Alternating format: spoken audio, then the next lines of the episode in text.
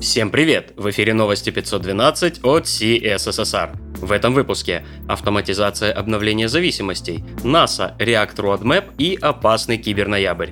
У микрофона Ислам Виндижев. Новости релизов. Security релизами отметилась нода. Обновления уже доступны для текущей версии и для всех активных LTS версий. Помимо фиксов уязвимостей был обновлен OpenSSL. Atom 1.33 уже в продакшене. В свежем релизе встроенная поддержка Rust, продвинутая интеграция с Git и GitHub, а также оптимизированный механизм валидации открывающих и закрывающих скобок. Также на этой неделе Ionic анонсировала два новых продукта. Один из них Ionic Studio IDE с поддержкой TypeScript, автокомплита, интерактивного дебага и прочих фишек современных IDE. А второй Ionic AppFlow — среда, предоставляющая DevOps-сервисы для мобильной разработки. Facebook обновила Flow до версии 0.87.0. Среди важных изменений – доработка CLI для поиска Flow конфига, интеграция с новым React API, улучшенная работа с AST и оптимизации при работе с массивами. Завершает неделю релизов Light HTTPD. Новая версия 1.4.52 — это тот редкий случай, когда релиз направлен на улучшение производительности, а не на фикс багов. Половина изменений в релизе связана со всякого рода оптимизациями. Полный список изменений ищите в официальном блоге. Интересные публикации. Управляем зависимостями вместе с Джастином Беннетом. Старший разработчик из Artsy делится опытом управления большим количеством внутренних зависимостей. Поддерживать версии пакетов в актуальном состоянии в условиях большой экосистемы и кросс-платформенности и не превратиться в многорукого бога Шиву поможет инструмент под названием Renovate. Подробности читайте в официальном блоге Artsy. Ссылка на сам инструмент и репозиторий с настройками прилагаются. 22 марта в блоге разработчиков Medium вышла статья о миграции на React в связке с GraphQL. В ноябре статья получила продолжение. Саша Соломон объясняет, как построить серверную архитектуру с помощью GraphQL. В статье выделены три концепции, которые нужно знать перед разработкой, и три концепции самой разработки — схемы, фетчеры и репозитории. Хотите фуллстек как на Medium? Читайте в описании. А может быть хотите еще интерфейс как в центре управления полетами?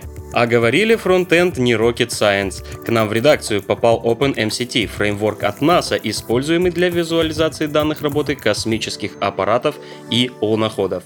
Houston, we have a problem. Помимо основного назначения, OpenMCT можно использовать для создания приложений, анализирующих любую телеметрию. Фреймворк работает как веб-приложение и доступен на десктопах и мобильных устройствах. Раз уж мы коснулись разработки серверов в сегодняшнем выпуске, то рекомендуем обратить внимание на книгу о Quick UDP Internet Connections, или в простонародье HTTP 3. Работа над книгой велась под руководством Дэниела Стейнберга, создателя CURL. Все материалы доступны на гитбуке. Говоря о новом протоколе HTTP, нельзя не упомянуть его не менее продвинутых соседей — веб-сокеты, а заодно и статью о них. Разработчики из Able подготовили руководство, предлагающее окунуться с головой в мир веб-сокетов. Исторический экскурс, аяксы, лонгполинги и популярные реализации прилагаются. Дэн Абрамов опубликовал roadmap внедрения новых фишек React на бой. Если не терпится узнать, то скорее слушайте. Саспенс для код сплитинг уже на бою. React хуки первый квартал 2019, параллельный режим второй квартал 2019, саспенс для фетчинга данных середина 2019.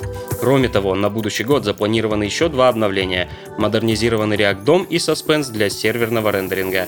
Обо всем этом более подробно читайте в официальном блоге React. Другим новостям. Осень в этом году выдалась неблагоприятной для кибербезопасности. Троянский поток, мировой open source, вновь показал, каким опасным и безответственным он может быть. В этот раз отличилась библиотека EventStream. Ее создатель вручил админские права злоумышленникам, которые в свою очередь добавили в пакет вредоносный код. Как результат, за неделю Малварь попала в 2 миллиона приложений, 10 одиссеев из 10. 28 ноября Dell заявили о хакерской атаке, произошедшей в начале месяца. Целью атакующих были данные клиентов Dell, имена, электронные адреса и хэши паролей. Предварительно не удалось установить, была ли атака успешной. Следуя протоколу безопасности, компания произвела сброс всех паролей. Работа продуктов Dell не была нарушена. К расследованию подключилась киберполиция. Небольшое объявление. Новости 512 берут небольшой перерыв, чтобы подготовиться к Новому году. Следующий выпуск выйдет 23 декабря. Не переключайтесь. Все ссылки на инфоповоды и сопутствующие публикации ищите в описании. С вами был Ислам Виндижев. До встречи ближе к Новому году.